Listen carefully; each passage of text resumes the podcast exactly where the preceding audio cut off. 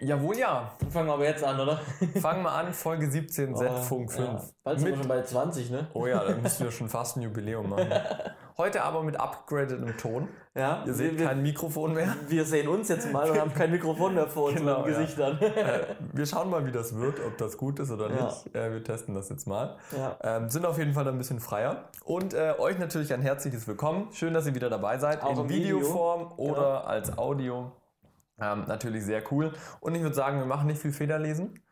Johannes, was war los bei dir? Ach, ich äh, ähm, war. Ach du, erzähl.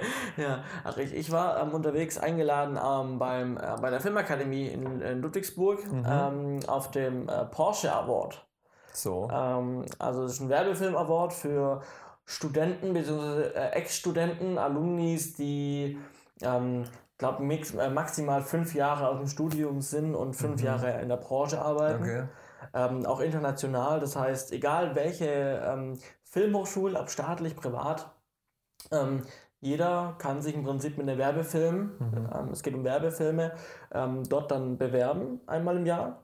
Cool. Und ähm, also es ist ein sehr internationales Event, auch Ja. abwechselnd, einmal in Ludwigsburg, wie dieses Jahr, nächstes Jahr wieder in London, Oh, wow. bei der FT, äh, äh, äh, nee, oder NFTS, So, NFT. National äh, Film, Film. TV School äh, Ah, London, glaube ich.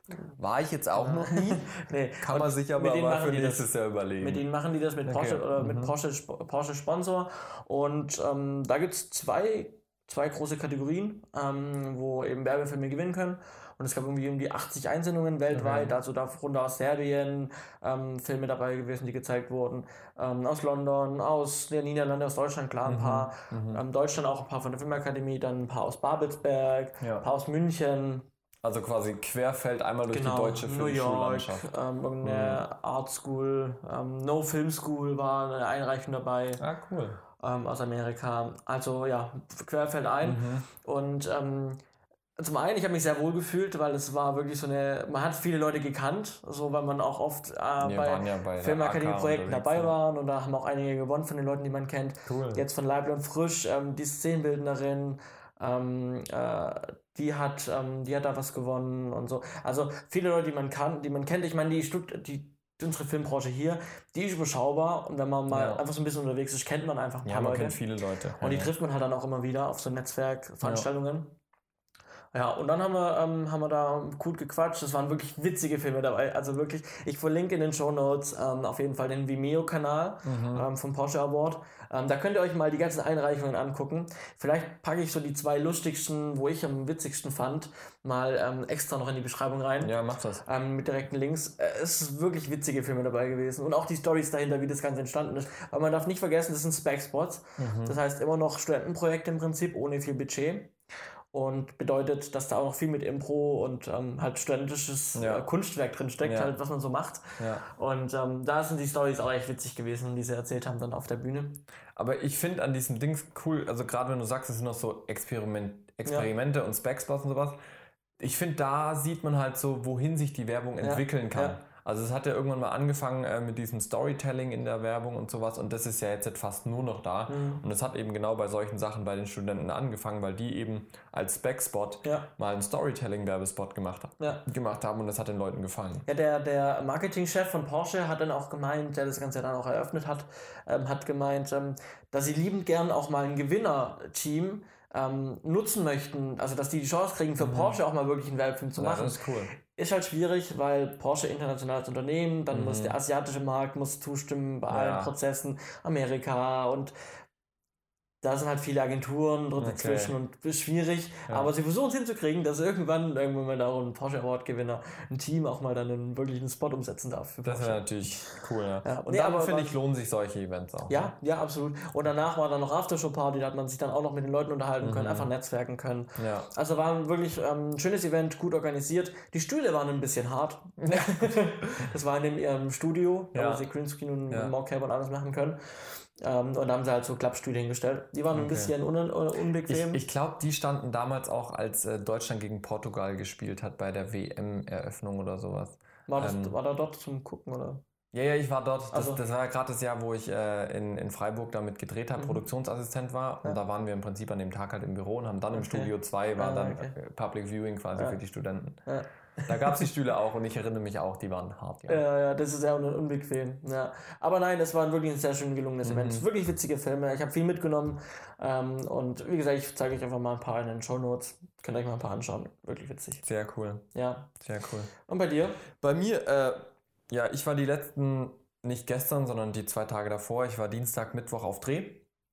Ähm, und habe da äh, ein kurzes szenisches Promo-Video gemacht. Mhm. Ähm, das war eigentlich ganz interessant. Es geht quasi um einen Fondsmanager, der ein Geschenk für seine Frau sucht zum Geburtstag, aber halt diesen Zwiespalt im Kopf hat, so eigentlich muss ich ein Geschenk suchen, aber eigentlich will ich ja auch an der Börse gut sein und muss da meine Aufmerksamkeit hinlenken. Ähm, und da, das war so ein bisschen der Twist und am Ende geht es quasi darum, es gibt äh, ein sogenanntes Hope Center. Das ist quasi so ein Nachbarschaftszentrum, wo man einfach hingehen kann, Kurse machen kann, ähm, Kochkurse, Kreativkurse und solche Sachen. Ähm, gibt auch Vorträge zu verschiedensten Themen ähm, und äh, die sind in der Regel kostenlos. Ähm, und er beschließt am Ende quasi seiner Frau Zeit zu schenken und dass sie eben gemeinsam dahin gehen zu so einem Kurs, wo er sich dann okay. eben ganz genau die, die Zeit für nimmt. Ähm, war auf jeden Fall von der Story her interessant. Das Ganze soll nur fünf Minuten lang werden. Ähm, wird nächstes Jahr ähm, bei einem Event im Fernsehen auch mit ausgestrahlt, wieder bei dem christlichen Fernsehsender, wo ich war. Und äh, das Spannende dabei war, eigentlich ist die Ausstrahlung von dem Event erst am 6. Januar. Sprich, wir hätten noch ordentlich Zeit gehabt für alles. Ähm, die Sache ist jetzt aber, dass äh, das Ganze jetzt nicht am 6. Januar fertig sein muss, sondern am 1.12., weil noch jemand anders Wind davon bekommen hat, dass das produziert wird und der das auch nutzen mhm. möchte. Und das heißt, das war jetzt im Prinzip von Anfrage bis Abgabe vier Wochen. Mhm. Und in diesen vier Wochen hat halt die Producerin und Redakteurin, die das mit mir gemacht hat, ähm, hatte halt noch eine andere Fernsehserie, die sie machen musste als Aufnahmeleiterin und noch ein kleines anderes Projekt. Das heißt, im Endeffekt ist für diesen Dreh so zweieinhalb Wochen übrig geblieben. Viel. und das hat man dann halt auch an den zwei Drehtagen so ein bisschen gemerkt. Also es war halt, ich selbst habe das finale Drehbuch erst am Tag davor bekommen ähm, und das, die Vorversion davon erst am Freitag davor. Sprich, übers Wochenende hatte ich nicht so viel Zeit, mich da reinzuarbeiten. Irgendwann ist ja auch Wochenende und ja, ich war klar. auch viel unterwegs. Ähm, und dann waren wir halt am Dreh erstmal hauptsächlich damit beschäftigt, das Ding aufzulösen. So Bewegungsabläufe, mhm. wie stagen wir das Ganze. Ähm, das war natürlich dann ein bisschen interessanter, ein bisschen, sag mal, zeitaufwendiger. Wie hätte man sich das schon davor überlegt? Ähm, alles in allem aber war es sehr cool. Ähm, wir hatten äh, zwei Locations, wo wir gedreht haben. Wir kriegen noch aus Bremen ein bisschen Footage, weil es da auch so ein Hope Center gibt. Ähm, und das wird jetzt am Montag geschnitten. Okay. Ähm, habe das erste Mal jetzt äh, mit einer C300 so intensiv gearbeitet. Also ich hatte sie schon ein paar Mal in der Hand. Ähm, und habe kleinere Spielereien damit gemacht. Aber das war jetzt der erste Dreh, wo ich so intensiv mit der gearbeitet habe. Ähm, ich hatte zwei Canon Zoom Optiken dabei. Äh, und das war im Prinzip die Technik, mit der ich gearbeitet habe. Externer Monitor dran und V-Mount und halt ein bisschen aufgeregt. Ähm, aber das war ganz cool, hat Spaß gemacht, auch mit der C300 dann zu drehen. Ich habe die ja immer nicht so gemocht wegen der Bauform. aber mittlerweile, so jetzt nach dem Dreh, finde ich doch, man kann damit schon arbeiten. Man muss halt nur wissen, dass, der, dass das Display viel zu hell ist, irgendwie von, von, das ist von wie bei der, Ich glaube, ich habe mit der C100 gearbeitet gehabt, neulich, wo ich da bei euch unterwegs war. Nee, das ähm, war auch die C300. Auch die C300? Ja. War auch die okay. C300. Also die haben nur. Mit diesem Klappdisplay oben. Ja, genau. genau das, mit. Ja, genau. Und das ist, du musst dich halt 100% auf die Waveform verlassen, weil sonst rauscht dir halt das Bild durch wie sonst was. Mhm. Also das war echt äh, spannend auf jeden Fall, aber. Ähm, ja, dieses Display fand ja. ich auch sehr merkwürdig. Ja, also da, das weiß ich nicht ganz, warum sie dieses Display so komisch da irgendwie hingepflanzt haben. Das äh, mag ich nicht. Aber Ich werde jetzt am Montag den Schnitt äh, sehen. Wir warten noch auf das Material von Bremen. Das war gestern noch nicht angekommen. Mhm. Und jetzt ist Wochenende und wer weiß, ob man das noch konvertieren muss oder sonst irgendwas mal drüber schauen muss. Ja. Ähm, aber am Montag wird jetzt geschnitten. Hoffen, dass wir Montagabend auf jeden Fall mal einen Rohschnitt haben. Vielleicht einen Feinschnitt mit ein bisschen Ton drunter. Aber ja, das war das, wo ich jetzt äh, diese Woche war. Genau. Und äh, so wie ich beim Porsche Award geladen war, warst du bei war ich auch geladen. Seagate. Genau, Synology Event. Oder? Genau, Seagate und Synology hat äh, einen Experience Day veranstaltet. Das war letzte Woche Donnerstag, also vor ungefähr einer Woche. Ähm, das war ziemlich cool. Ähm, äh, haben wir, habe ich äh, die Einladung mitbekommen durch äh, unsere Kooperation, die wir haben, äh, Film und TV Kameramann. Äh, die haben die Einladung an uns weitergeleitet und ich hatte ja dann Zeit und konnte hingehen. Und im Prinzip geht es darum, dass Seagate und Synology, die Synology, die arbeiten ja zusammen. Mhm. Synology ist äh, quasi der NAS-Hersteller und Seagate der Storage, also Plattenhersteller. Die arbeiten zusammen. Und die haben jetzt eben ein paar neue Features, ein paar neue Produkte vorgestellt ähm, und haben ein paar wenige Leute nur eingeladen. Ähm, hauptsächlich eben Leute, die ähm, irgendwie YouTube-Kanäle machen, Podcasts oder sonst irgendwas, Blog schreiben. Aber auch, es waren IT-Studenten dabei, mhm. es waren irgendwie Systemadministratoren von großen Unternehmen mit dabei, also Leute, also User. Mhm. Ja, also es waren wirklich jetzt User, die mit dem Zeug äh, zu tun haben, die das Zeug ausgiebig schon testen oder die halt Bedarf an sowas haben. Ähm, es waren 25 Leute nur da waren fast genauso viele von den Herstellern da, das war ganz interessant. ähm, was uns aber die Möglichkeit gegeben hat, sehr gut mit denen zu kommunizieren und wirklich mal Bedürfnisse auch anzusprechen. Was brauchen wir? Was bietet ihr? Ähm, und genau dafür war es auch gedacht. Mhm. Also dieser Experience Day sollte so ein Hands-on-Day werden, wo man eben wirklich mit den Sachen mal arbeiten kann. Produktvorstellungen, äh, kleine Sessions für diese Hands-on-Sachen. Ähm, die, äh, ich weiß gar nicht, ob es die Sales Managerin war oder sowas von Seagate war sogar da ähm, die hat eine kleine Präsentation gehalten, was es jetzt für Neuerungen gibt. Äh, das war auf jeden Fall ziemlich spannend. Ähm, und sie haben die neue ähm, Business-Serie vorgestellt oder Professional-Serie vorgestellt. Ähm, das ist einmal dieser Barracuda, ich muss es ablesen, ich habe hier so einen kleinen Blog. Ähm, Barracuda, Iron Wolf und Skyhawk. Mhm. Ähm, die haben ja letztes Jahr ein komplettes Rebranding gemacht von ihren Benennungen, ähm, wo sie eben die verschiedenen Features der Platten vorgestellt haben. So diese, die, dieses Barracuda ist halt so für Computer ja, also kannst du in deinen Computer einbauen. Ähm, Iron Wolf ist eher für NAS-Systeme und dann die Sky, äh, Skyhawk sind dann wirklich für die großen professionellen Backup-Systeme. Mhm. Ähm, und das haben sie vorgestellt äh, und das war ziemlich cool ähm, weil es mir auch nochmal so ein bisschen die Augen geöffnet hat, was ist eigentlich auch gerade im Zusammenhang mit Synology und den NAS-Systemen möglich, also automatisierte Backups, RAID-Systeme, ähm, was jetzt auch ganz neu ist und das finde ich sehr cool. Es gibt ein sogenanntes Health-Programm, okay. wo ich mir gedacht habe, so, hä, warum brauche ich so ein Gesundheitsprogramm so wörtlich Apple hat, Apple hat auch ein Health-Programm in der Apple Watch. Ja, ja, aber ist ein anderes. Ich dachte mir, hä, auf was wollen die jetzt raus? Und im Prinzip ist denen ihr Health-Programm ähm, eine Softwarelösung, die in Zusammenarbeit mit Synology arbeitet, mit mhm. dem NAS-System und quasi laufend über 200 Parameter überwacht von den Platten, sei es Temperatur, sei es Vibration. Ähm, die lesen in einem bestimmten Intervall einmal alle Daten durch und gucken, ob es da irgendwelche Fehler gibt. Also es sind, wie gesagt, 200 Faktoren, die da mhm. regelmäßig mhm. gemessen werden und der spuckt mir dann halt Warnmeldungen aus und Fehlermeldungen. Also mhm. wenn irgendwie dauernd große Temperaturschwankungen sind, dann kriege ich irgendwie mal... Äh, eine, eine Notification, hey, pass mal auf deine Temperaturen auf. Oder wenn ich dauernd Vibrationen habe. Das kann ja vorkommen im Bürogebäude. Irgendwie, du bist oben in einem Tower, also Bürotower mhm. drinne, keine Ahnung, zwölfter Stock. Und die haben ja Bewegung, diese Gebäude. Ja. ja, und wenn da Vibrationen entstehen, dann gibt es hier halt auch eine Notification, hey, pass auf, du musst mal gucken, dass das stabiler steht, weil Vibrationen nicht gut für den Schreibkopf und so weiter. Mhm. Wir haben natürlich auch technische Sachen vorgestellt. Ähm, es gab, gibt dann auch noch ein Rescue-Programm, wo du eben bei der Iron Wolf Pro-Serie inklusive hast, sprich, wenn die Platte mal abrauscht, kannst du es hinschicken und glaube mit 90 oder 95-prozentiger Wahrscheinlichkeit können die deine Daten retten, mhm. sobald, solange jetzt nicht die, die Disk komplett ja. in, in Scherben liegen, sowas. Ja. Ja.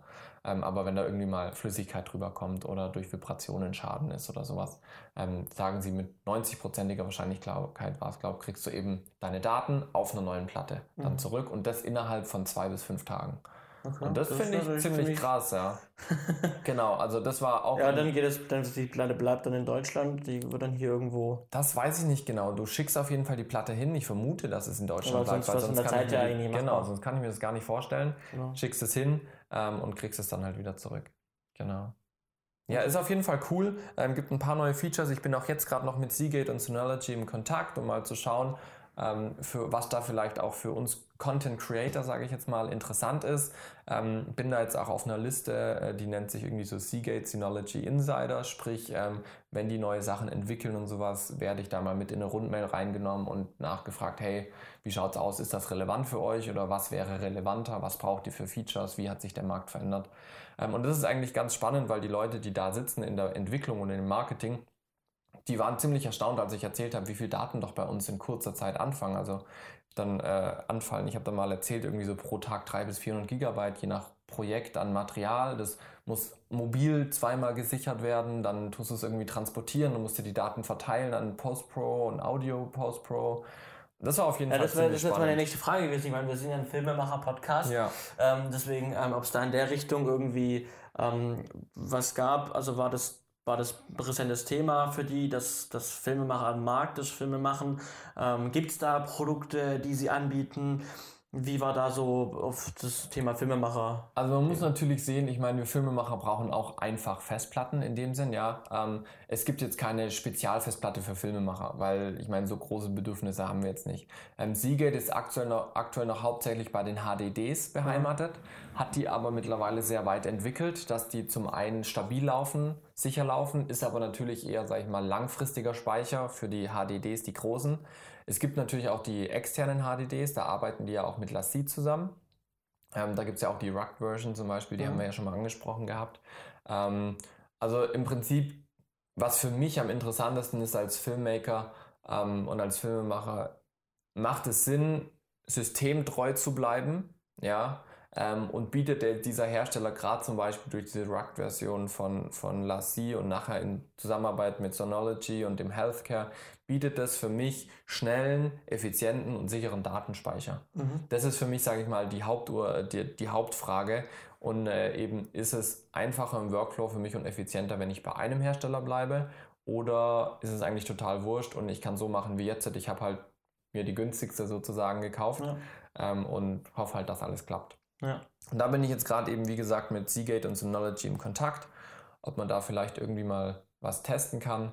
Mal gucken, was da rauskommt. Ich habe keine Ahnung. Ähm, Genau. Gab es auch so Sachen, wo du ihnen sagen konntest, was, auf was es ankommt, gerade was für uns wichtig ist? Hm. Und ähm, waren die dann auch so, so offen, dass sie sagen, ja, okay, ähm, das ist schon ein guter Ansatz, wenn ihr sagt, im Filmemacher, Ja. das ist gängig bei euch, keine Ahnung, Ja. Festplatten, die außenrum Gummi haben. Ja. Weiß ich nicht, glaube ich, gibt es nicht von Seagate direkt. Also Nee. die, ich meine, in den Lassies steckt, glaube ich, eine Seagate-Platte drin. richtig, ja. Ähm, und ich habe ja auch diese or- orangenen ähm, Rugged ähm, die man runterfallen lassen kann und die wasserdicht sind und staubgeschützt. Ja. Ähm, aber sowas zum Beispiel oder halt das Mobil, Mobil viel. Speicher, waren sie da? Also der, der Experience Day Tag an sich war hauptsächlich durch Synology natürlich auf diese NAS-Systeme spezialisiert. ähm, am Ende gab es auch eine Feedback-Runde, wo ich das gesagt habe, so NAS ist cool für uns für Langzeitdaten und sowas. Ähm, aber ein ganz großes wichtiger Punkt ist eben auch bei uns der mobile Datenspeicher. Ähm, und das hatten sie so, glaube ich, nicht so extrem auf dem Schirm, beziehungsweise es war am Anfang noch geplant, dass Lassie auch mit vertreten ist. Das Okay. ist dann aber ein bisschen rausgefallen. Aber Ah, ich glaube, dass es trotzdem eher auf NAS fokussiert war. Ja, es hört sich so an. Also, Genau. Ähm, war ja auch an sich nicht schlimm. Die, Ja. Das war das erste Event der Art, die es äh, da gibt. Und die wollen das jetzt auch in einem regelmäßigen Rhythmus machen und dann eben auch verschiedene Schwerpunkte vielleicht setzen. ja, klar. Aber ich habe mit mehreren Leuten von denen gesprochen. Ähm, und äh, die waren erstaunt, dass es da doch eigentlich so ein großes Bedürfnis auch gibt an so maßgeschneiderten Lösungen. Gerade so, was ich ganz oft angesprochen habe, ist Robustheit. Ja, wir sind manchmal irgendwie in unwegsamen Geländen, äh, Ge Gelände unterwegs. Wir brauchen eine robuste Platte, die auch irgendwo mal dran stoßen kann, die staubgeschützt ist, die vielleicht auch mal spritzwassergeschützt ist, wenn wir Outdoor drehen und es regnet. Ja. Wo der Stecker nicht aus dem MacBook fliegen darf, wenn wir halt das MacBook auf einer Hand, in einer Hand halten und die Daten übertragen gerade. Zum Beispiel, genau, ja. Ähm, zweiter Punkt war, es muss schnell sein. Mhm. Das heißt, USB 3.0 ist cool, Thunderbolt oder USB-C ist cooler. Ja, ähm, das war auch, wo sie sagen, ja, ähm, sind sie dran, aber sie können, sie kann mir natürlich keine Zusage Klar. machen, aber sie sehen diese Sch- Geschwindigkeit natürlich auch, auch in anderen Bereichen. Ähm, aber da wird es jetzt, glaube ich, nicht irgendwie so die Filmmaker-Festplatte geben. Ähm, und dann war natürlich Kapazität auch am Dreh. Ne? Also ich habe, ja- wir haben ja jetzt äh, schon mehrere Drehs gemacht und da auch, wo ich letztes Jahr auf Deutschland-Tour war, da habe ich halt irgendwie sechs Tage lang jeden Tag 200 Gigabyte. Ähm, das muss erstmal gesichert werden, ja, Mhm. und dann auch doppelt gesichert werden. Da brauchst du dann Kapazitäten, ähm, die halt irgendwie so eine 500 Gigabyte Platte überschreiten. Da braucht man dann schnell mal 2, 3, 4 Terabyte doppelt. Ähm, äh, genau, also ich meine, die Kapazitäten gibt es ja. Es ist immer halt die Frage, wie will man es aufteilen, auch am Dreh, damit die Daten sicher sind. Es war, also ich fand es persönlich sehr produktiv ähm, und, und sehr auch äh, gemütlich von der Atmosphäre Mhm. her, dass es wirklich man das Gefühl hatte, okay, die hören zu und es ist auch der Wille, auf Bedürfnisse einzugehen. Ähm, und es war ganz klar der Wunsch von Seagate und Synology, in Kontakt mit den Usern zu kommen, um da eben das Portfolio verbessern zu können. Und das fand ich eigentlich ziemlich cool. Ja, da bin ich mal gespannt, was da noch rauskommt, was auch, ja. vielleicht gibt es ja noch Testprodukte, die man ähm, Ja, testen kann, die man dann hier erzählen kann, Genau, ja. wie es in unserem Anwendungsfall als Filmemacher Genau. ähm, anwendbar ist und was wir Ja. da genau Ja. getestet Wir haben. bleiben da auf jeden Fall dran. Ähm, das ist ein spannendes Thema, Storage. Wir hatten es ja auch letztes Mal mit der Datenträgerversicherung, Ja. ja, ähm, wo jetzt eben auch dieses Healthcare zum Beispiel mit reinspricht und Rescue auch für den äh, Daten, für den Langzeitdatenspeicher. Wir bleiben da auf jeden Fall dran. Ich bin, wie gesagt, mit äh, Seagate gerade im äh, Gespräch. Mal gucken, was da so kommt, ob man da vielleicht mal was auch hier vorstellen kann. Ja. Genau, das war so Sehr das cool. große Ding, was ich auch hatte. Ne? Ja. Äh, Das war ziemlich spannend und ist, glaube ich, auch generell ein Thema, was Filmemacher interessiert. Storage, mobil und lokal. Ja, ja. Wir, wir kommen vielleicht nachher noch mal kurz auf das Thema Speicher zu sprechen, wenn wir über eine neue Kamera sprechen. Ja. Aber Ja. vorher haben wir noch ein anderes Thema. Und zwar ein Thema, was wir schon mehrfach ansprechen wollten, aber aus Zeitgründen und aus, weil andere Themen aktueller waren, Ja. immer etwas rausgeschoben haben. Das Thema Apple will höchstwahrscheinlich eigene Filme, Serien machen. Ja. Sowas wie Netflix Originals, Amazon Originals. Haben wir dann bald Apple Originals? Keine Ahnung, du hast es hier in unsere Notizen, äh, hast du so schön reingeschrieben, Apple macht Film. Ja. sonst heißt immer, Apple macht Computer, Apple macht Handys, Apple macht irgendwelche Lifestyle-Produkte, aber jetzt will Apple Film machen. Ach ja, ich habe mich ein bisschen reingelesen, weil mich das schon auch interessiert hat. Ich habe mich da nochmal die letzten Tage hingesetzt und ich möchte mal so eine kurze Chronologie geben, wenn das in Ordnung ist. Du hast ja gemeint, du hast so ein bisschen Ahnung, aber nicht so im Detail. Ich weiß nicht, wie es den ganzen Zuhörern geht. Deswegen, ich gebe mal so eine kurze Chronologie, wie das Ganze dieses Jahr gestartet hat, weil es kam eigentlich recht plötzlich. Ähm, man hatte schon länger gemunkelt, schon in der ersten Hälfte des Jahres, dass da irgendwann mal was kommt. Also Insider haben da mal so ein bisschen was durchsickern lassen. Ähm, und der erste Paukenschlag kam dann im Prinzip im August. Im August ähm, äh, gab es dann die erste große Meldung, dass äh, Budget zur Verfügung steht. Ja? Und zwar nicht wenig, das ist eine Milliarde Euro äh, oder eine Milliarde Dollar, glaube ich, die Apple für Filmproduktionen zur Verfügung gestellt hat. Und wenn man das mal so grob durchkalkuliert, könnte man damit ungefähr zehn Serien parallel drehen. Also man muss dazu sagen, soweit ich weiß, Netflix kam, kam dieses Jahr oder für nächstes Jahr mit 5 Milliarden. Ganz genau. Aber machen natürlich, machen natürlich sehr viel Eigenproduktion, Genau. sehr teure auch. Ne? Und, und, und das führt nachher auch vielleicht noch zu einem Punkt, den wir diskutieren können, wo will Apple hin so. Mhm. Ja, aber ähm, und das ist genau die Sache. Also sie haben jetzt eine Milliarde fürs kommende Jahr freigegeben für Filmproduktionen, was in etwa zehn Serien entsprechen könnte. Ähm, aber damit können sie natürlich lange trotzdem nicht mithalten mit Netflix, Amazon und so weiter. Ähm, und äh, im Juni schon, das waren so die ersten Gerüchte, die so zufolge sind, hat sich Apple zwei äh, Leute von, äh, muss ich kurz nachlesen, dass sie, genau, Sony Television geholt, war das, ähm, die da eben jetzt die Führung übernehmen sollen. Sprich, äh, im Sommer kamen so diese ersten Sachen, dass da was laufen soll.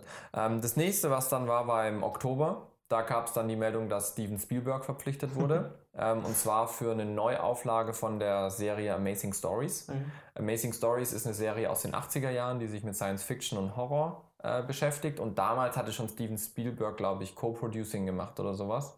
Ähm, oder Executive Producer, ich weiß nicht mehr ganz genau. Ähm, der wurde jetzt auf jeden Fall quasi verpflichtet, diese Serie nochmal zu machen. Ähm, aber wann genau und wie viel weiß man nicht.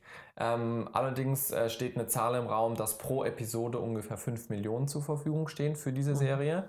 Ähm, ich bin gerade auch im Überlegen, ähm, nee, es gab keine Anzahl an, an äh, wie viel Folgen gemacht werden sollen. Aber ich habe einen kurzen Vergleich, wenn Amazing Stories mit 5 Millionen pro Folge in die Produktion geht. Jetzt gab es ja diese Riesenserie Babylon Berlin die ja mit Sky und ARD produziert wurde. Jetzt äh, ist ja quasi so Game of Thrones von Deutschland, so verhältnismäßig vom Produktionsaufwand. Und da stand pro Folge aber gerade mal 2,4 Millionen Euro zur Verfügung. Ja. Ja. ich meine, das ist immer noch mehr wie, Ja. sage ich mal, ein klassischer Tatort oder irgendwie äh, eine, eine, eine normaler Fernseh 90 Minuten, wo so eine Million ungefähr zur Verfügung Ja. steht. Ähm, und da jetzt eben pro Folge 2,4.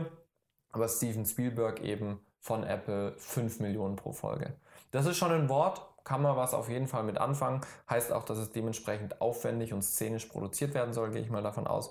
Das war der nächste Paukenschlag. Also nach üppigem Budget, sage ich mal, auch die erste Personalie, die kreativer Herkunft ist. Ähm, das nächste war dann äh, Ende Oktober. Ähm, wurde nochmal eine Personalie für die Organisation und für die Administration verpflichtet. Und war, zwar ist das die Jay Hunt, die Mhm. kommt vom Channel 4 Mhm. ähm, und soll jetzt Content Managerin in Europa werden. Das heißt, was für mich das bedeutet, ist, dass Apple auch in Europa drehen möchte. Mhm. Und da ist natürlich gerade auch Deutschland mit Babelsberg und sowas, denke ich auf jeden Fall mit äh, einem ja. Partner, den die da auch äh, an, an Land ziehen wollen dass da vermutlich auch Apple-Produktionen demnächst dann in Deutschland starten werden. Ich meine, wir haben einen großen Filmfördertopf. Warum sollen alle, alle nach Deutschland kommen, nur Eben. Apple dann nicht? Eben. Na klar, muss man, muss man so einfach sehen, klar.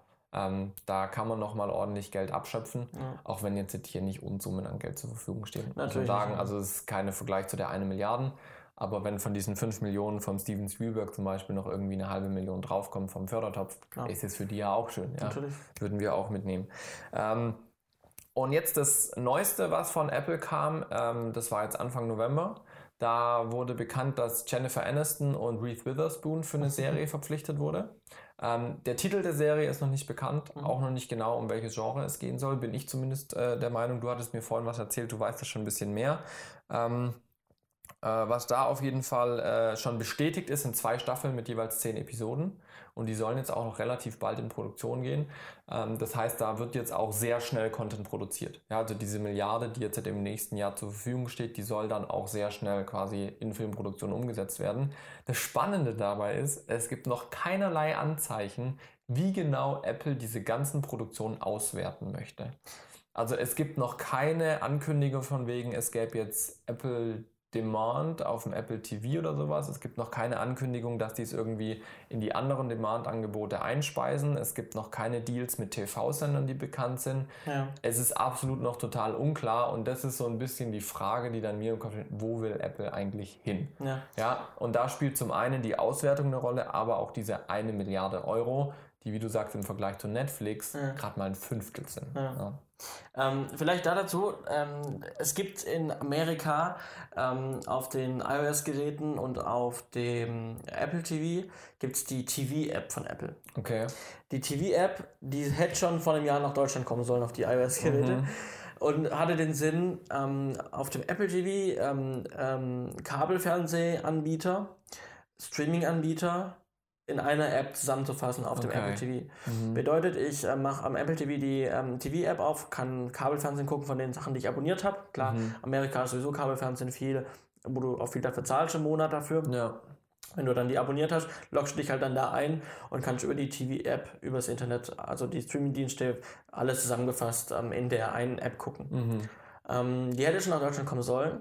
Ähm, da hätten, man hat auch immer gehört, dass Verhandlungen mit deutschen Content-Anbietern, mit, keine Ahnung, mit Mediatheken, ähm, mit ähm, klar Netflix und sowas, Amazon, dass es auch in Deutschland in dieser einen App alles zusammengefasst wird, mhm. damit auch Fernsehsender vielleicht da in diese App auftauchen, damit man einfach ähm, nicht zehn Apps hat, wo man ähm, von jedem Hersteller eine App hat und guckt rein und muss halt von App zu App switchen, sondern man hat ein, ein, ein Ort von Apple, einen zentralen Ort, eine App, wo man ähm, alles gucken kann. Mhm.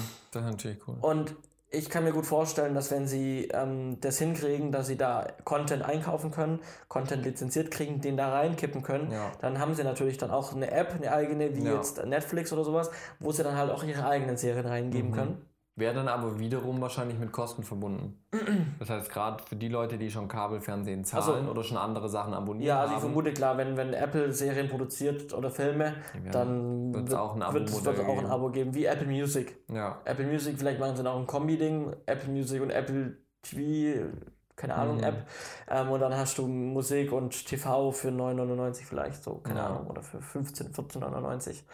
Ähm, aber da wissen wir noch gar nicht viel. Ähm, ja. aber, aber wir haben so, äh, es, es, so ein bisschen Infrastruktur wurde errichtet, aber man weiß, dass es sehr schwierig ist, mit diesen Content-Anbietern zu verhandeln, weil der Markt halt einfach ein anderer ist, als Apple sich befindet. Ja. Und also das es ist schon schwierig. Apple kommt ja eigentlich aus der Technikbranche ja. und die wollen jetzt klar einen neuen Markt erschließen. Ich meine, ähm, sie haben mit Musik schon gezeigt, sie können. Sie haben mit dem ja. iTunes, mit dem iTunes Store, mit iTunes, haben sie den Musikmarkt revolutioniert, äh, revolutioniert ja. ähm, und haben viele, ähm, ja, ähm, viele Raubkopien quasi damit unterbunden, weil sie Musik preiswert und einfach mhm. dem Nutzer zur Verfügung stellen konnten. Und man ist einfach, es war einfach, einfach, Musik in iTunes zu kaufen. Ja. Wie ich lade mir die Alben XY von irgendeiner Plattform runter, muss es dann auf mein Handy laden. Ja, ich kann klar. halt einfach. Und so hoffe ich, dass sie diesen, ich meine, der Markt ist gut mit Netflix und so schon bedient, aber dass sie da halt mitmischen und Klar, es war dann noch ein Anbieter auf dem Markt. Genau, den, den Gedanken habe ich gerade auch. Wir haben ja darüber auch schon mal diskutiert, dass ja. es so viele Anbieter gibt. Dann kam ja noch Stream On von Telekom war es, glaube ich. Ähm, wenn jetzt auch noch Apple kommt, dann haben wir ja noch mehr. Also ich persönlich habe mir jetzt Amazon Prime geholt, wo ja die Prime Videos ja. damit dabei sind. Und da sieht man natürlich nicht alles, aber ich sehe es jetzt nicht ein, nochmal irgendwie monatlich Geld zu zahlen, irgendwie um noch mehr On-Demand-Anbieter mir zu holen. Und ich weiß nicht, wann, also ich weiß nicht, wann die Grenze erreicht ist der gesättigt, also der, der absoluten Sättigung im, im Streaming-Markt, weil mhm.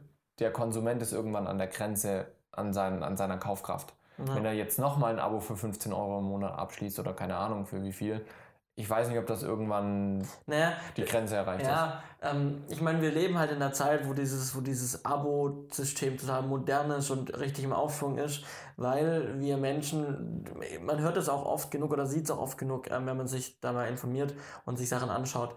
Ähm, viele Leute kaufen auf Pump, ja, weil ja, sie, gut, weil sie halt, weil ja. es halt, ähm, sie können sich schnell Dinge leisten mhm. und haben dann gewisse Zeit, das abzuzahlen. Und das hat sich so ein bisschen eingebürgert. Ich weiß nicht, ob das international so sich entwickelt ja, in Deutschland hat. Auf in Deutschland Fall. auf jeden Fall. Ja. Und ich meine, da ist das mit dem Abo halt ähnlich. Wir haben halt, mhm. wenn ich jetzt im Jahr 150 Euro zahlen müsste für irgendein Abo, äh, würde ich mir zweimal überlegen, das zu machen. Mhm. Weil das schon viel Geld auf einmal ist. Wenn ich aber monatlich 15, 14 Euro zahle für ein Abo, ist es halt was ganz anderes. Natürlich, aber trotzdem ist die Frage, steht den Konsumenten nicht irgendwann kein Geld mehr zur Verfügung, um noch ein monatliches Abo zu machen? Weißt du, wir haben in Deutschland, auch gerade wenn wir da auf dem Markt sind, eine relativ große Spanne zwischen arm und reich. Ja, also dieses Mittelfeld, ja. das ist gar nicht so gut vertreten. Ja, also es gibt sehr viele, die leben, leben in echt nicht ärmlichen, aber ja. in, in, weniger guten Verhältnissen. Am, am, am, an der Existenzgrenze. Wir, genau, und dann haben wir halt gleich so fast gleich die Oberschicht. Das mhm. heißt, unsere Mittelschicht, die ist eigentlich fast nicht existent, ja. sehr schwach. Ja. Und ich frage mich halt, ob der Markt groß genug ist bei der Oberschicht, damit sich das lohnt. Weil, sagen wir mal, die Leute, die nicht so viel Finanzen zur Verfügung haben, die werden irgendwann sich genau überlegen, kann ich mir jetzt nochmal 15 Euro im Monat... Ja, ich verstehe das so. Ja, ich meine, ich bin jetzt kein Schlechtverdiener, ja. Ich ja. lebe jetzt nicht am Existenzminimum, obwohl ich selbstständig bin, ja. Also, ich kann mir schon ein paar Sachen auch leisten, aber auch ich überlege mir, muss ich jetzt im Monat nochmal ein Abo abschließen, nur damit ich irgendwie noch zwei, drei Sachen angucken kann? Mhm. Muss ich nochmal das machen oder hier und da, ja? Ähm, und ich, das ist halt die Frage. Klar, ich bin jetzt wahrscheinlich nicht ein typischer On-Demand-Nutzer, weil ich jetzt nicht so voll drauf abfahre, mir jeden Streaming-Dienst zu holen. Aber ich frage mich halt, wie schaut es bei allen an? So, wie viel bist du noch, du bist ja einer, der es öfters nutzt und ja. viel auch nutzt, wie viel bist du noch zusätzlich zu dem, was du jetzt schon hast, bereit zu zahlen, um einfach noch mehr Content zur Verfügung zu haben? Ist der Bedarf noch da, sage ich mal, noch zwei, drei Streaming-Anbieter mit jeweils 15 Euro im Monat zu zahlen. Also ich sag mal so, also aktuell nicht. Ich könnte mir noch Maxstorm holen, ja. Das wäre nochmal eine Streaming-Plattform, die ich mir holen könnte. Ähm, aber brauche ich nicht, ja. Ich habe mhm. äh, Amazon und ich habe Netflix. Ja. Ähm, bei Netflix ist auch das große Abo mit 4K und HDR, mhm. ähm, was halt auch, glaube ich, 14, 13,99 oder sowas mhm. kostet. 14,99. Ja. Ähm, was schon auch, ähm, ja, klar teuer ist. Ähm, so, wenn man sich überlegt, so, äh, Amazon ähm, ist, meine ich, im, im Prime-Abo mit drin, glaube ich. Genau, ja. Da ist relativ günstig. Ich glaube, da kostet im Monat, das wurde zwar auch teurer, aber ich glaube, da bist du im Monat immer noch bei im Jahr, Im Jahr kostet 70 Euro das Amazon Prime. Genau, also du bist auf jeden Fall bei diesem, bei diesem, bei diesem ähm, äh, Amazon, bei diesem Streaming von Amazon bist du wirklich eigentlich relativ günstig, ja. günstig im Vergleich. Ähm, ist natürlich aber auch, sag ich mal, die Auswahl begrenzter. Genau, ja. und das ist wirklich, und das finde ich halt sehr schade. Ich habe oft mal Sachen, die sie halt nicht auf der Plattform anbieten, wo ich dann denke, oh, voll cool ist drin. Und dann will ich es angucken, dann sehe ich, ah, jetzt kaufen für 5 Euro oder ja, nein. Das habe ich auch schon gehört. Genau. Das ärgert mich halt immer dann mega. Und das, ja. das, das sage ich dann, oh, das ist halt für die äh, User Experience total scheiße, ja, wenn du halt jetzt dann Bock drauf hast, du siehst und du guckst mittags mal, mhm. was, was gibt so, dann willst du abends dann angucken und dann siehst du, muss ich dann doch 7 Euro in die Hand nehmen und das dann kaufen. Gell? Ja, klar. So, und also auf die Frage zurückzukommen, ähm, ich würde mir, ähm, es kommt natürlich zum einen auf den Preis an, ich würde nicht nochmal ein 15 Euro Abo für Fernsehen oder für so mhm. Streaming abschließen. Meine Grenze wäre nochmal maximal 10 Euro, also 9,99 und dann muss mir Apple halt wirklich was, ein Mehrwert, also mhm. das muss mir wirklich was liefern, wo ich sage, ja. das will ich mir anschauen. Ja. Ähm, und, und genau da sehe ich das halt Problem, weißt du? Sie müssen sich ab, sie, sie müssen halt was Neues bringen. Jeder Anbieter muss jetzt, jetzt solche Produktionen machen, die müssen sich gegenseitig überbieten mit Qualität genau, und genau. Action und was nicht alles, damit nachher der Kunde sich aufgrund deswegen für das Abo entscheidet. Genau. Und ich frage mich halt, wann ist diese Spirale irgendwann vorbei? Weißt du? Wie hoch geht das noch? Und wann ist quasi ein Deckel und dann ist so ein großes Loch. Vielleicht kommt irgendwann der Crash, weil sie immer mehr Geld ausgeben für Produktionen, weil sie immer größer, immer weiter, immer besser werden möchten. Weil jeder meine, man, man merkt es ja bei Netflix. Netflix tut aktuell Preismodelle testen. Ja, ja, es ist umgestellt worden. Also ja, sind sie aber schon umgestellt. Ja. Siehst du? Also, und, und ich glaube, dass es in den nächsten Jahren auch steigen wird. Klar kann man mit Inflation und allem begründen, keine Frage. Ähm, aber äh, die Inflation muss auch in den Köpfen ankommen. Weißt du? Und ja. natürlich erhöhen die auch, weil sie mehr Kosten haben. Wenn wie viele Startups fangen irgendwie an, auch beim Cloud-Speicher mit irgendwie einem günstigen Preis und dann nach einem Jahr schießen die Preise hoch, weil sie merken, es ist überhaupt nicht profitabel. Ich meine, das ist ähnlich wie bei, bei äh, Apple Music. Es ist so für die anderen äh, Anbieter ein bisschen unfair, dass Apple jetzt wieder mitmischt, weil Apple ist, ist, die, ist die Milliarde scheißegal. Ja. ja, das ist so, okay, wir machen jetzt mal, wir machen das einfach mal Bock drauf haben. Und sie können, auch wenn es, wenn es nicht Früchte trägt und wenn sie damit, sage ich mal, minimalen Verlust machen, weil sie nicht genug Geld reinkriegen für das, was sie rein investiert haben in die Serie, weil nicht genug Abonnenten lassen, dann ist es ihnen scheißegal, weil sie haben dieses Geld ja. und das ist halt bei den anderen. Und, und, sie haben halt gegebenenfalls dadurch eine Kundenbindung erreicht. Ja. Das ist so wie bei Ikea mit dem Restaurant. Ja. Restaurant macht bei Ikea null, null Gewinn, ja. aber es macht Kundenbindung. Ja. Und das und, und ich meine, Netflix, Netflix hat, hat, hat richtig viele Schulden, weil sie halt äh, jahrelang nur reinbuttern in Serien und Filme. Aber ich meine, die Sachen sind auch gut, ja. ja. Also sie buttern rein, buttern rein und klar, sie müssen jetzt natürlich an den von Abo-Kosten. Aber die sind halt wirklich, sie kriegen zwar immer Risikokapital Neues, weil es halt ein Markt ist und weil sie weit vorne dabei sind. Deswegen kriegen sie, kriegen sie immer neues Geld ist halt gefährlich, weil irgendwann muss halt mal ein, Schlu äh, ein Schlussstrich ja, Ich, ich frage mich, wie lange wollen Sie noch produzieren und Geld quasi ausgeben? Weil die Sache ist, Sie produzieren ja jetzt und produzieren und produzieren. Die Produktion von einer Serie dauert, keine Ahnung, wenn Sie schnell sind, zwei bis drei Jahre, vom mhm. Buch und allem mhm. bis, bis fertig, ja. Aber angeguckt ist er im schlimmsten Fall in einer Woche. Ja. klar. Und dann ist die Frage, dann will der Zuschauer ja wieder mehr und dann will er eine neue Serie, dann will er eine zweite Staffel. Das heißt, du musst ständig Geld und, reinpumpen. Genau, um und, und, und das machen sie ja schon, das machen sie ja schon wie beim Fies Fernsehen das Ganze damals angefangen hat. Sie machen teilweise bei den Spitzenserien jede Woche eine neue Folge.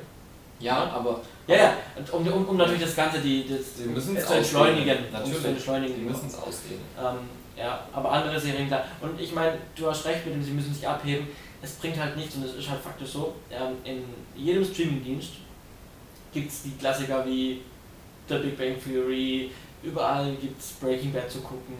Ähm, also die sind halt alle so, ja. die machen alle, die machen vom Grund her das, die haben die, die gleichen Stammserien, Stammfilme, mhm. ähm, aber sie müssen sich abheben mit ihrem eigenen Content und deswegen buttern sie da rein und ich finde es natürlich richtig und ich finde es natürlich gut, dass produziert wird. Ja, natürlich. Also ich meine, es sichert und ich bin gespannt, Arbeitsplätze. Ich bin gespannt, wie Apple halt, ja, also ob sich Apple da in irgendeiner Weise abheben kann, ob sie da wirklich richtig geilen Content produzieren, ob sie die ja. richtigen Leute an Bord haben.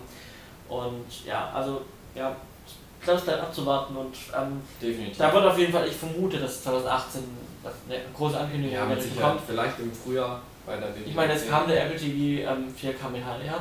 Ja. Ähm, ich denke, das also, sind schon richtungsweisende äh, Notizen, die man da machen kann, aber bleibt abzuwarten. Ne? Ja, absolut. Ach ja, ich gucke jetzt kurz, ob unsere Aufnahme noch läuft. Wir haben heute nämlich keine Backup-Aufnahme und mein Bildschirm ist ausgegangen und ich will nicht, dass die abschmiert, weil unser Sound-Device nehme ich hier nicht mehr an. Oder ist mein Akku leer? Scheiße. Echt? Oh man, hey. Zum Glück haben wir es gemerkt. Also, die Aufnahme war tatsächlich ähm, abgebrochen worden, weil mein Notebook-Akku leer war. Ähm, die letzten zehn Minuten habt ihr also über den GoPro-Ton gehört. Jetzt geht es ganz normal weiter wieder mit der normalen Aufnahme. Immerhin haben wir es bemerkt. Aber hey, nach 17 Folgen den ersten Ausfall. ja, ja. Man muss auch sagen, wir hatten keine Backup-Aufnahme dieses Mal, weil wir die neuen Mikrofone haben mhm. und einen Adapter jetzt brauchen für ein Mikrofon und nicht mehr für die Backup-Aufnahme. Schade. Nun ja, zum Glück läuft auf der GoPro ja auch noch Ton mit. Es tut uns leid, diese 10 Minuten. Ähm, aber äh, das kann mal vorkommen. Machen wir trotzdem noch weiter genau, mit dem nächsten Thema. Thema drin. Ähm, ja. Genau, aber das, wir werden da eh nichts äh, bewegen können beim nee. Thema Apple. Deswegen, ähm, nee. aber wir können abschließend sagen, wir sind sehr gespannt und da wird was kommen. Und ähm, Apple gibt, hat, hat irgendwas in petto. Ja, mit Sicherheit. Würde uns überraschen. Ich glaube nächstes mit Jahr. Sicherheit, Mit Ich Sicherheit, nächstes ja. Jahr. Apropos überraschen, wer Ja. uns dieses Jahr, vor allem in den letzten zwei Wochen, extrem überrascht hat, ist Sharp. Ja. also Sharp, wenn überhaupt bekannt, dann von irgendwie so TV-Geräten. Fernseher, Ja. Taschenrechner, Genau. Kassen, Kassen. äh, auf jeden Fall. ne? Und, und jetzt bringt Sharp eine 8K-Kamera raus. ja, also nicht aus, nur. aus dem Nichts. Genau, also nicht nur das Sharp, was mit Kam äh, Kameras eh noch nicht so viel zu tun hatte, Ja. ähm, äh, in den Markt mitgemischt hat, äh, noch nicht mitgemischt hat, ähm, äh, dass sie jetzt mal eine Kamera bringen, sondern sie bringen halt gleich eine 8K-Kamera. Ja. Und zwar jetzt, also Dezember. Ja, das war so ganz announced irgendwie Anfang November, Release Dezember. Ja, Also Das ist schon heftig. ja. Ja. Du hast ein bisschen die Specs rausgesucht. Ja, raus. also klar, also was natürlich das erste Mal am interessantesten ist, ähm, 8K, klar, Mhm. mit 60 äh, Bildern. Also 60 das ist schon heftig, ne? Ja, mit 60 Bildern. Das ist schon cool. Dann bin ich gespannt, ähm, wie viel, das hat man noch nicht rauslesen können, wie viel ähm, Bilder sie dann kann, wenn man auf HD runtergeht oder auf ein 4K. Ja, Das wäre interessant. Kann sie überhaupt HD? Kann sie überhaupt HD? Oder Und vor 4K allem, macht es da eine komplette Sensorauslesung oder macht es nur eine Center-Auslesung? Das, Das, äh, das sind alles so Specs, da, also das tut mich jetzt als Kameramann interessieren. Wir haben auf jeden Fall 35 äh, mm CMOS-Sensor. Jawohl. Ähm, dann haben wir PL-Mount. Da sieht man natürlich auch klar, ich meine, an sich in der Kamera sieht man schon, dass sie in die Kinokamera-Richtung gehen möchten. Wobei, Ja. ich muss dir da direkt widersprechen, weil Sharp an sich sagt, es ist ein Camcorder. Ja, gut, das habe ich. Und ja, Camcorder geht in die Richtung EB und das haben sie nämlich auch gesagt. Ich habe mir ein Interview angeschaut mit dem Typ, mit dem Produktmanager Ja. von, von Sharp und da haben sie gesagt, obwohl wir PL-Mount haben, zielen wir eigentlich auf den EB-Markt ab mit der Kamera. ja, das, Und das finde ich aber das krass. ist Schwachsinn. Es ist halt Äh, viel zum, zu früh. Zum einen, äh, genau, zum einen 8K. Und dann, Ja. also wenn ich sowas ansiedle, dann siedle ich Ja. das doch nicht im EB-Bereich an, Ja. weil ich möchte doch mit, also EB, also die Kamera für mich sah jetzt schon Richtung äh, Ari Alexa aus vom Aufbau her, fand ich jetzt, von, wie das Display angeordnet ist, wie die Knöpfe darum, an, darum angeordnet sind. ja, Ähm, so ein bisschen von der Bauart. ja, genau. Hat Also- aber trotzdem, glaube ich, bin ich der Meinung, ein Schulterpolster drin. Hat auch ein Schulterpolster dran. Und, und das, also ich, Ich, Es- ich verstehe es, also ich verstehe es nicht. ja. Also, Also, weil, weil du hast beim Fernsehen auch kein PL. Also du nutzt Ja, eigentlich, richtig. eigentlich, diese B, irgendwas mit B4 oder sowas Ja.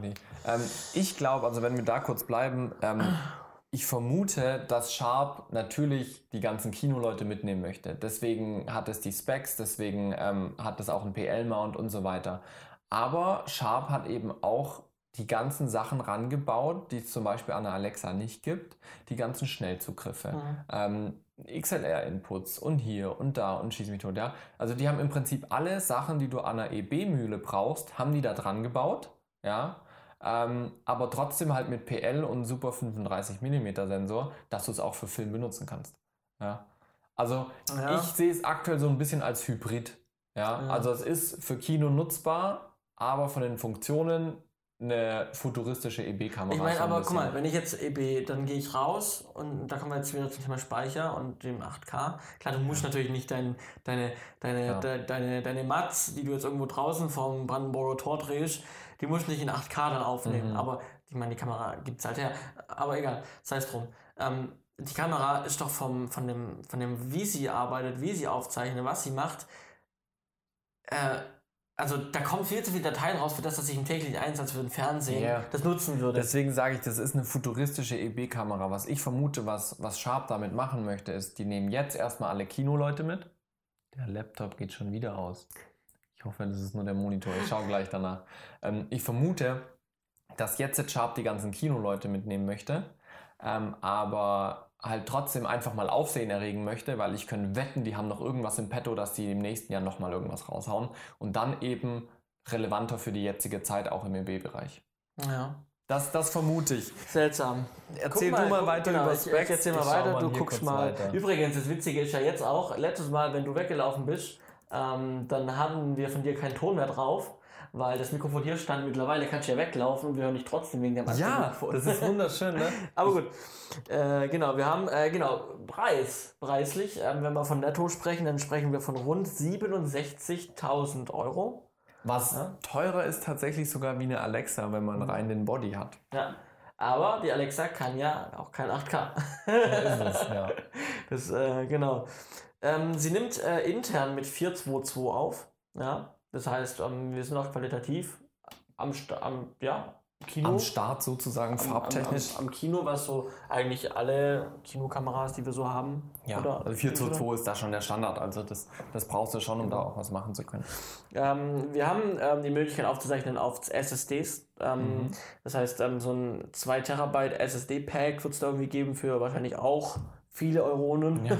Also ich hoffe, dass sie nicht den gleichen Fehler machen wie Red Mac, dass sie da irgendwie Was dass sie da Eigenes. so ein, was Eigenes entwickeln, sondern dass sie vielleicht eher so wie Atomos machen, solche Master Caddies und dann machst du einfach handelsübliche SSD rein. Mhm. Das wünschte ich für die. Auf der anderen Seite ist die Frage, wo bringen sie die an der Kamera unter? Ja. Also haben sie dafür Platz gelassen.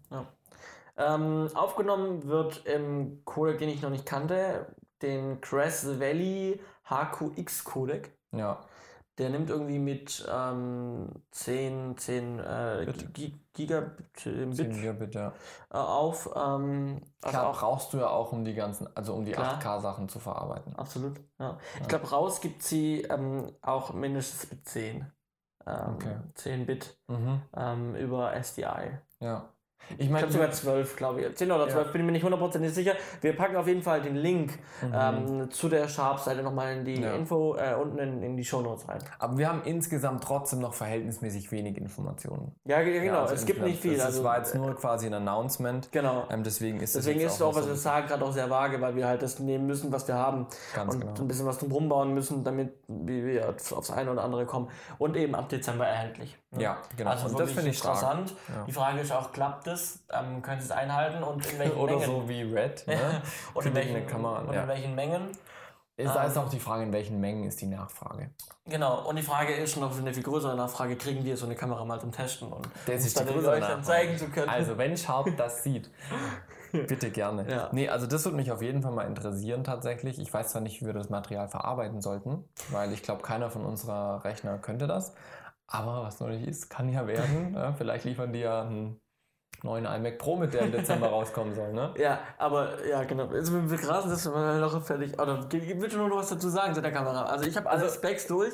Nee, Viel mehr gibt es hier auch Nee, nicht. also mich würde es tatsächlich wahnsinnig interessieren. Für mich war das eher so ein Hallo, wir sind auch wieder da und jetzt machen wir mal hier eine fette Kamera. Ähm, aber ich vermute, da kommt noch mehr nächstes Jahr. Also ich könnte mir nicht vorstellen, dass Sharp jetzt diese eine Kamera rausbringt, die tatsächlich von den Specs in vielen Dingen noch Die drüber werden da ist. ja wahnsinnig Entwicklungsarbeit Ah ja, und ich vermute, haben. die haben da bestimmt noch ein paar kleinere Schwestern im Petto, irgendwie mit 6K oder mit 4K, die sie nächstes Jahr auch raushauen. Ich meine, ich erinnere, erinnerst dich noch an die Fotokina, wo wir letztes, letztes Mhm. Jahr waren? Da war ja die, die Canon mit Die 8K, Canon mit als 8K. Prototyp. noch. Als Prototyp. mit viermal dem Q7 von Odyssey dran, Genau. dass er überhaupt was aufnehmen Weil er kann. konnte selber dieses Bild ja Ja. gar nicht äh, auch, also recorden, Ja, ja, ja nicht. ja. waren ja diese Monitore, die das Bild einzeln aufgedröselt haben. Und Sharp hat jetzt da direkt was am Start. Ne? Ja. ja, ich bin gespannt. Das ist ja die, die NAB wieder und die IBC nächstes Jahr. Da wird Sharp mit Sicherheit dann dabei sein. Sicher. Ähm, vielleicht kriegen, kriegen wir es ja hin, irgendwie im September mal äh, auf die IBC nach Amsterdam zu fahren. Ja, oder die NAB. Fahren wir nach Las Vegas. Nee, Los Angeles, Las Vegas, ich weiß gar nicht mehr. In den Staaten auf jeden Fall. Fahren Genau. tun wir da nicht hin. ja, genau. Cool, ja, Ah, nee, ja, aber mehr gibt's. verrückt. Habe ich gesagt, V-Mount. Ja, V-Mount na Akku. gut, das. Ja, Stromversorgung, aber das ist ja auch Standard. Genau. Genau. Aber ganz kurz nochmal, das haben wir gar nicht als Thema aufgenommen, aber weil wir es gerade davon hatten, der, äh, der Apple äh, iMac Pro? IMac Pro, der sollte ja im Dezember kommen. Ja, Wir haben noch nicht Dezember, äh, sie haben noch Zeit. ja, der fünf Tage. Aber ich hätte mir nochmal so ein Event gewünscht. Und es gab oftmals im Oktober nochmal so ein Special-Event, Hm. aber der Oktober ist ja jetzt schon rum. Vielleicht kommt ja noch überraschungsweise was. Vielleicht wird es ein Weihnachtsgeschenk, wer weiß. Ja, sehr teures Weihnachtsgeschenk. Ja, allerdings. Ja, ja. Aber ich, ich, ich, was ich damit sagen will, ist, halt können sie immer wieder ihre Termine nicht einhalten und der kommt dann, dann doch erst wieder im nächsten Jahr. Man weiß es nicht. Ne? Ich meine, Apple ist auch nicht mehr so extrem zuverlässig, was Termine angeht. Ne? Wir Ja. werden sehen. Kommen wir zu etwas, was schon eigentlich bestehend ist, aber jetzt neu gekommen ist. Sprich, da gab es keine Probleme mit Termine. Du hast dir einen Pick rausgesucht, den Genau. ich sehr spannend fand auch. Ja, ähm, ich habe ähm, äh, auf Netflix ähm, wieder was angeguckt. Ich habe Breaking Bad geguckt. Ich habe So. ähm, aber keine Sorge, jetzt alle so, äh, wenn jetzt die Zuhörer oder Zuschauer so, wie, du hast erst jetzt Breaking Bad geschaut? Nein, ich habe Breaking Bad zum zweiten Mal geschaut. Ich habe noch nie einen Film oder eine Serie oder also selten Filme. Also ich schaue auch schon mal Filme doppelt, aber ähm, wenn er wirklich gut war. Aber ich Serien habe ich noch nie doppelt geguckt. Mhm. Äh, ich habe jetzt Breaking Bad nochmal angeguckt und ähm, fand es immer gut, einfach aus der filmischen Sicht das Ganze zu gucken, weil Breaking Bad habe ich, also ich habe Breaking Bad da gesehen, wo, wo es noch wo es aktuell war, wo ich noch nicht so tief in dem Filmbusiness verankert war. Mhm. Und jetzt habe ich es mal nochmal aus der filmischen Sicht nochmal angeguckt. Und da habe ich mal vieles Neues entdeckt und ich kann es jedem empfehlen, mal, wenn er eine Serie hat, die ihm gefallen hat, guckt euch das Ganze nochmal an mit, einem, Mhm. mit irgendwie fünf Jahren Abstand oder sowas, sechs Jahren Abstand. Da seht ihr viel Neues und das ist auf jeden Fall ziemlich witzig. Ähm, warum ich's, wo ich mich dann gewundert habe, ich habe mich nicht daran erinnert, wie das Ganze aufgenommen wurde damals. Ob das jetzt Digitalfilm oder Analogfilm war. Ähm, die Serie hat 2008 angefangen Mhm. ähm, und ich war jetzt sehr verwundert, als ich den, den Film, äh, als ich die Serie gestartet habe und ich sehe bei Netflix, ähm, dass es Ultra HD verfügbar ist, also in 4K. Mhm. Und da habe ich mir gedacht, hm, sie haben 2008 angefangen und ja, ich habe dann die Serie angefangen, ich habe dann geguckt. Ähm, dachte, es ist halt hochskaliert vielleicht, ja, aber wäre ziemlich arm eigentlich. Ja. Ähm, ich habe es mir dann, ich habe es dann angeguckt und habe schon nach den ersten fünf Minuten mir dann gedacht, okay, ich bin auf den Trichter gekommen, warum sie es jetzt in 4K anbieten, Mhm. ähm, weil mittlerweile erkennt man es ja, es ist ähm, Analogfilm. Ja, ist auf Film gedreht. Es ist auf worden, 35 mm Film gedreht worden, Ja. Breaking Bad, komplett von, an, von Anfang bis Ende. Ähm, zwar auf einem sehr grobkörnigen, aber Mhm. das gibt dem ganzen einen coolen Look, finde ich Ja, hat so einen gewissen Charme. Also Genau. Analogfilm ist schon cool. Ja. Und dann war mir gleich klar, ah ja klar, die haben halt das Ganze halt nochmal neu Neu abgetastet. eingescannt, ja. Genau. Und ähm, deswegen ähm, haben sie das Ganze halt dann auch nochmal in, in 4K jetzt. Ähm, Ist ja auch der Netflix. Grund, warum zum Beispiel die Titanic jetzt in 4K da ist und solche Ja. Geschichten mit einem neuen Grading und was Ja. nicht alles, ne? Oder 3D. Ja, früher war nicht alles schlecht, ne? Ja, also Film also schon. das muss ich schon sagen. Also dafür liebe ich die Analogzeit, dass man wirklich halt das aufgenommen hat und man kann es jetzt in jede Auflösung setzen, die man möchte, wenn man es nochmal neu einscannt. Ja. Das kannst du halt beim Digitalen nicht machen. Ja, das ist absolut richtig. Da hast du halt aufgenommen, du hast deine Daten und die sind halt begrenzt und da geht nichts Ja. drüber, nichts drunter. Ja, aber das ähm, äh, wollte ich einfach nur mal picken. Ähm, wenn ihr nochmal auf Breaking Bad, Ja. ich kann es euch empfehlen, guckt euch nochmal an aus filmischer Sicht jetzt, wenn ihr jetzt gerade als Filmemacher hier zuhört. Ähm, und gerade wenn ihr die Möglichkeit habt, in 4K zu gucken, guckt euch 4K an. Ähm, fand ich ganz witzig, dass Film und dass sie dann halt das Ganze Mhm. nochmal neu abgetastet haben für 4K. Ja, So, schön. Genau. Ähm, ich habe auch einen Pick diese Woche. Ähm, der kommt äh, von weiter her, sagen wir so. Also nicht jetzt geografisch weiter her, sondern gedanklich. Ähm, ich bin in letzter Zeit dran, mich so ein bisschen zu informieren, so von wegen Produktivität, effizientes Arbeiten, auch Erfolg generieren und dass man am Ende so Zeit für die wichtigen Dinge im Leben hat. Ähm, und dann bin ich auf Bücher gestoßen, weil ich dachte, hey, wenn ich mir das aneignen kann, dann meistens über Blogs, über Bücher, über Podcasts oder sowas. Ähm, und äh, dann äh, habe ich mir gedacht, warum soll ich mir das ganze Zeug kaufen, wenn ich schon effizienter werden will? Ähm, kaufe ich mir das zwar, aber nicht in Papierform, dass die Regale voll werden, sondern ich habe jetzt angefangen, mir E-Books zu kaufen, weil ich ja schon ein iPad habe. Da habe ich mir jetzt kein Kindle gekauft, obwohl der jetzt irgendwie in der Cyber Monday Week günstiger war. Ähm, und da habe ich das erste Buch, was ich mir runtergeladen habe, ähm, sind quasi zehn Tipps, um produktiver zu werden. Ähm, und ein Punkt oder ein Tipp davon, der ist mir diese Woche besonders aufgefallen, weil es echt stimmt. Und das ist mein Pick. Das ist, äh, dass man unterscheidet zwischen Produktivität und Beschäftigtsein. Mhm. Hat für mich am Anfang erstmal total komisch geklungen. Warum? Äh, wenn ich beschäftigt bin, mache ich doch automatisch ja irgendwas. klingt für mich jetzt auch nicht. Aber eigentlich ja nicht, weil also für mich ist immer so, wir sagen ja immer, als Selbstständiger muss man beschäftigt bleiben, dass man nicht in ein Loch fällt und faul wird und sowas.